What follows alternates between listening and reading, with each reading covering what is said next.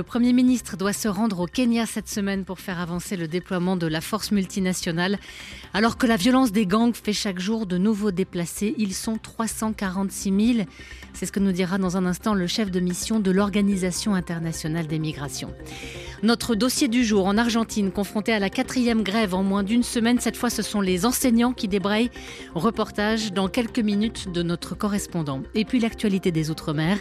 Les employés municipaux reprennent le travail aujourd'hui à Cayenne, Benoît Ferrand. Oui, une médiation du président de l'Association des maires de la Guyane a permis enfin de mettre fin à un interminable conflit qui a duré un mois tout juste du 25 janvier au 25 février. À tout à l'heure. Port-au-Prince, 89.3 FM. Le Premier ministre haïtien attendu dans les prochains jours au Kenya, nouvelle étape vers le déploiement d'une force multinationale. On y reviendra dans quelques minutes. Déplacement car la situation est de plus en plus critique. Les déplacés victimes de violences n'ont jamais été aussi nombreux. Plus de 346 000 en cette fin février, c'est 40 000 de plus qu'il y a deux mois. Ces chiffres doivent être annoncés prochainement par l'Organisation internationale des migrations.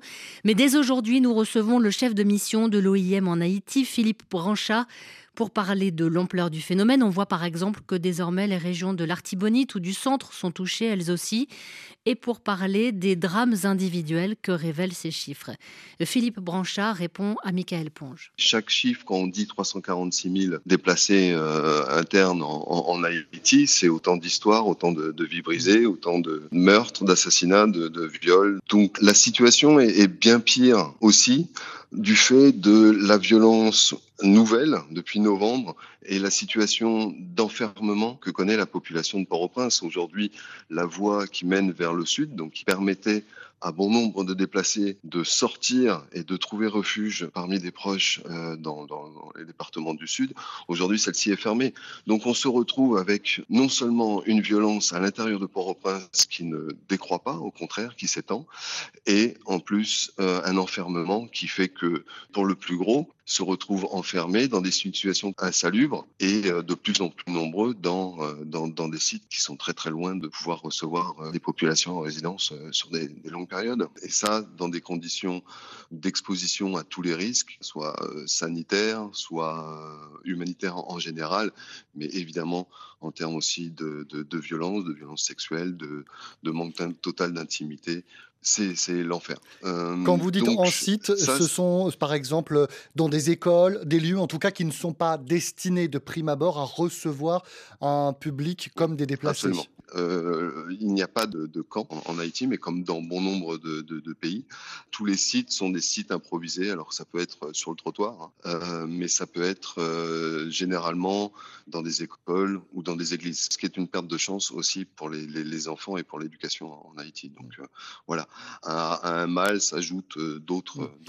Ces sites, combien ils sont? Est-ce qu'on a une idée précise du nombre? Aujourd'hui, on est, euh, on est à 82 sites. Euh, en novembre, on était à 70, donc il y a bien une, une, augmentation.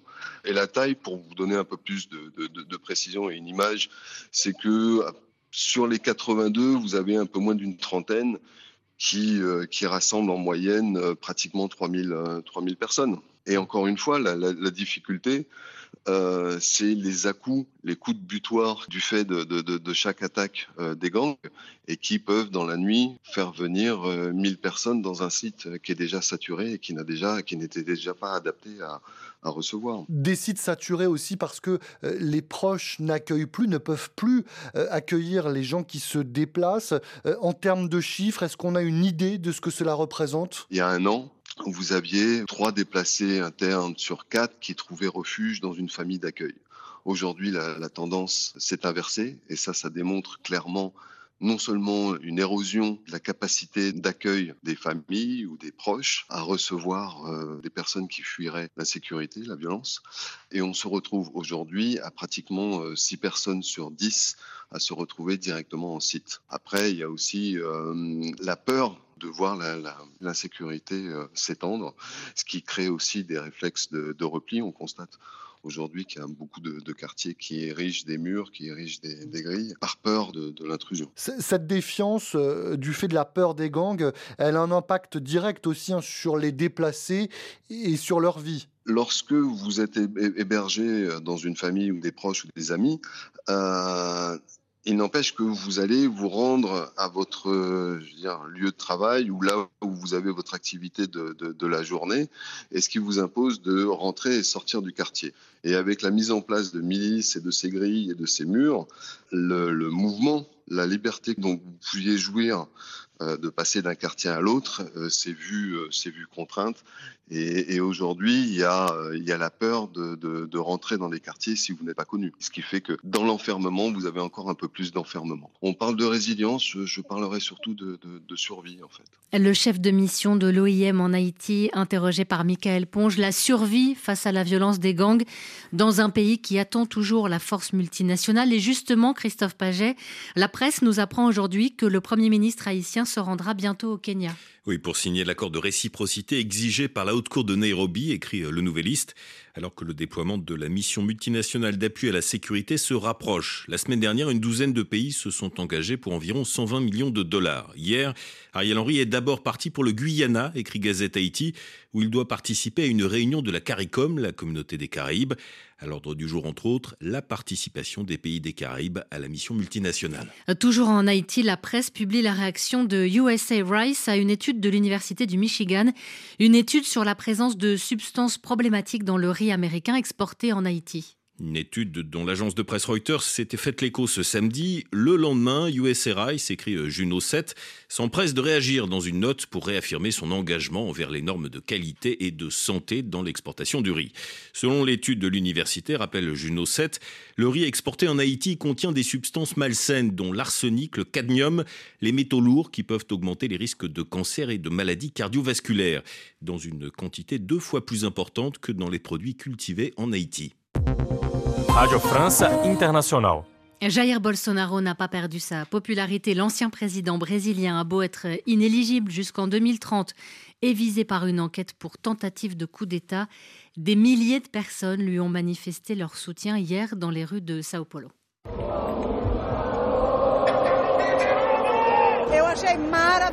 J'ai trouvé que c'était merveilleux. On ne veut pas s'en aller. Une énergie très positive émane du peuple et on a l'espoir de pouvoir renverser la vapeur. Le bien, la lumière va vaincre l'obscurité. Non, il n'y a rien de putschiste en lui. Il n'a pas fait de putsch contre qui que ce soit. On sent qu'il est innocent. Notre cœur nous le dit. C'est eux qui ont monté un coup fumeux. Ils ont infiltré des gens et ils ont accablé les Brésiliens qui luttaient pour la vérité. Une manifestante au micro de l'un de nos correspondants au Brésil et aujourd'hui la presse revient sur cette mobilisation Christophe Paget. Oui, en une d'eau, Globo et de Folia des Sao Paulo, l'avenue Paulista noire de monde, enfin plutôt verte et jaune, un couleur du drapeau brésilien.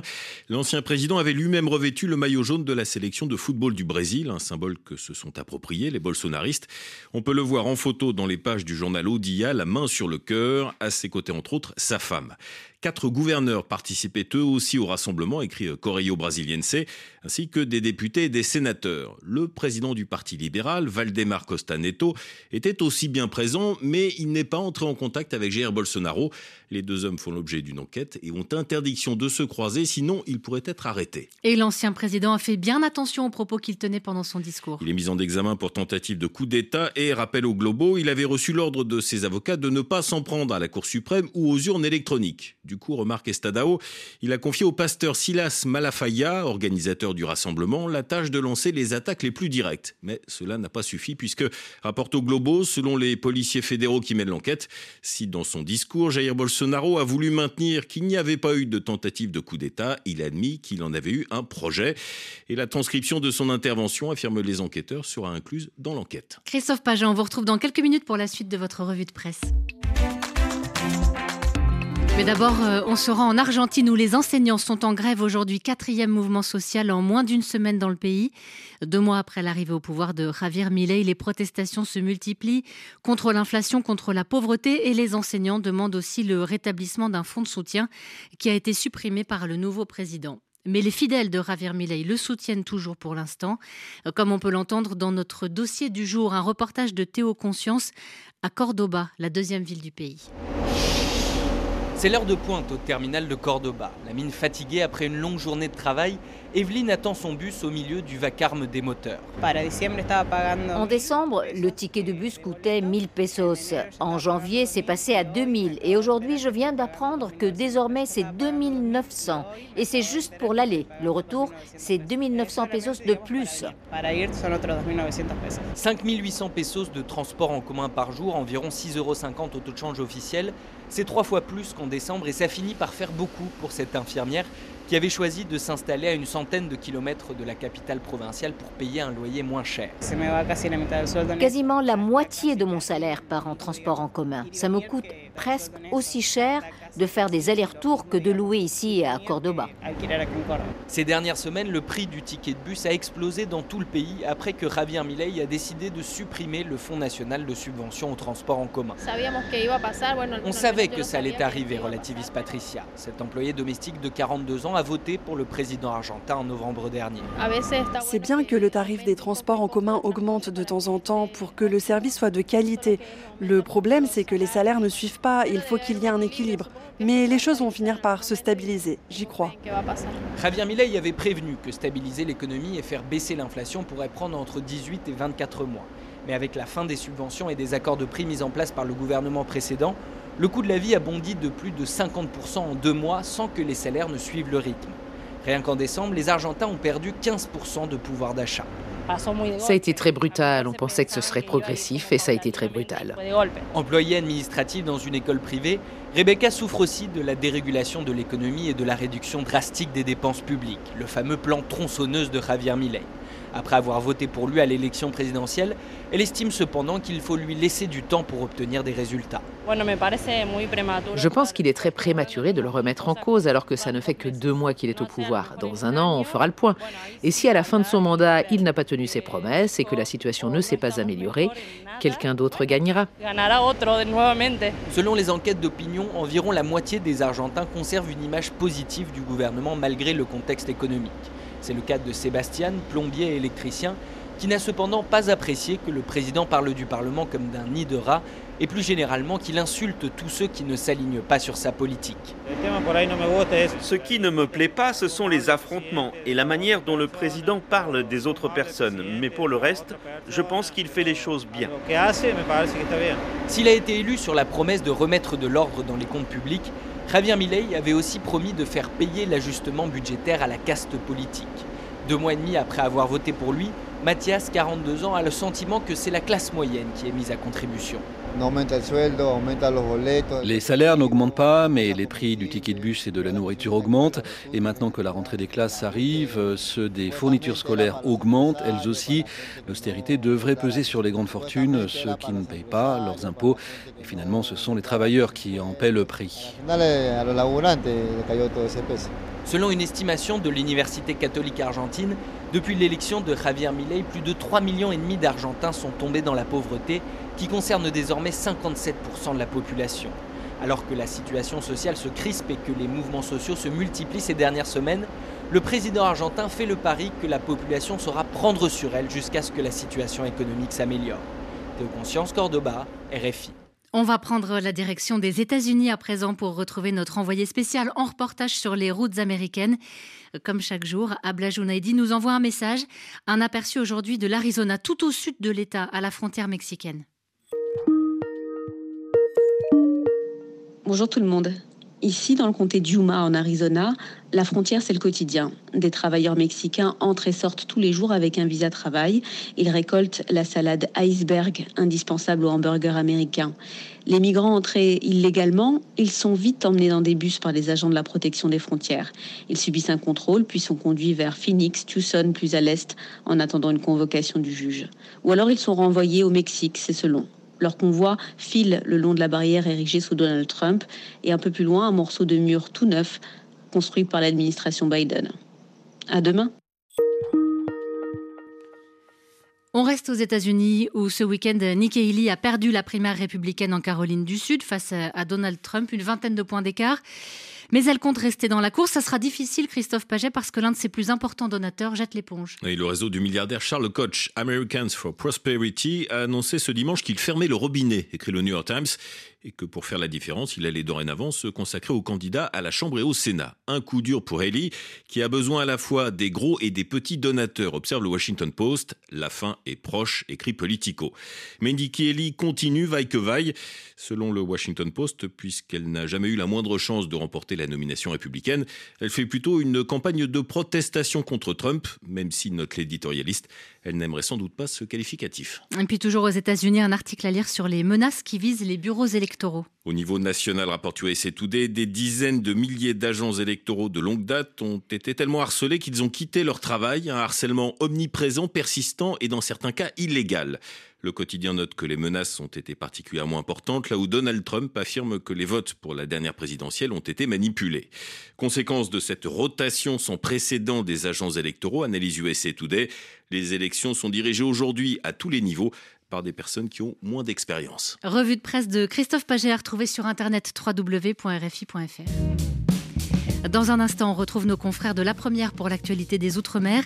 Et juste après, à partir de 13h30, temps universel, de vive voix, Pascal Paradou reçoit aujourd'hui l'auteur haïtien Gary Victor pour parler de son nouveau roman, Le violon d'Adrien. A tout de suite. Le journal de l'Outre-mer. Bonjour Benoît Ferrand. Bonjour Anne. 25 janvier, 25 février. Après un mois de conflit, les employés municipaux reprendront le travail euh, ce matin à Cayenne. Toutes les écoles de la commune chef-lieu de la Guyane vont rouvrir leurs portes. Il faudra attendre jeudi pour le retour de la restauration scolaire. C'est une médiation de l'association des maires du département qui a enfin permis de mettre un terme à cet interminable conflit. Vanessa Etienne.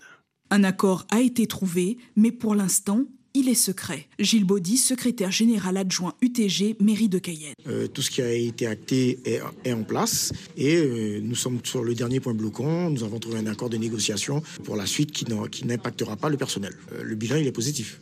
Quel est cet accord sur le dernier point bloquant? Je pense que cet accord, il reste confidentiel entre la mairie et le syndicat, mais c'est un accord qu'on a mûrement réfléchi avec euh, l'accompagnement des, des, élus. Une situation débloquée par l'intervention de l'Association des maires de Guyane, qui a demandé une audience pour les dernières négociations. Mais une fois de plus, les conditions de cet accord restent confidentielles. Michel Angérémy, président de l'Association des maires de Guyane. L'intérêt général euh, prévaut.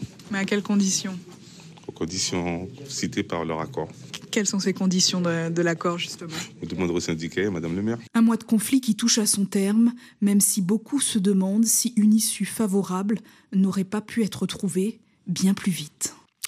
Direction la Martinique maintenant avec le début des activités du GIP, groupement d'intérêt public, qui va s'attaquer, suite à une loi portée par Serge Letchimi lorsqu'il était député, qui va s'attaquer donc aux problèmes récurrents et souvent insolubles posés aux Antilles par l'indivision.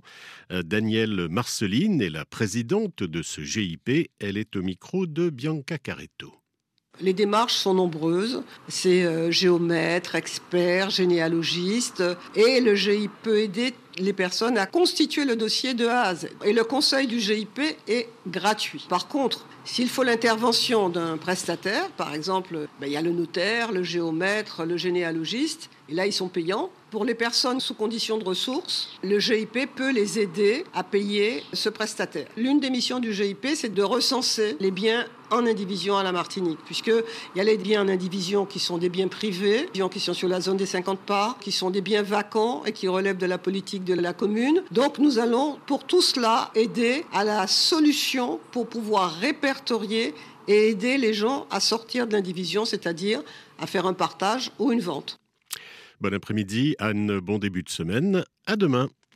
À demain, Benoît Ferrand. Merci à tous d'avoir été avec nous et merci à Hélène Avril à la réalisation aujourd'hui. On se retrouve donc demain à partir de 13h10 temps universel. Et d'ici là, vous le savez, vous pouvez nous réécouter quand vous le souhaitez sur l'application RFI Pure Radio, nous lire aussi sur internet rfi.fr. Très bonne journée à tous.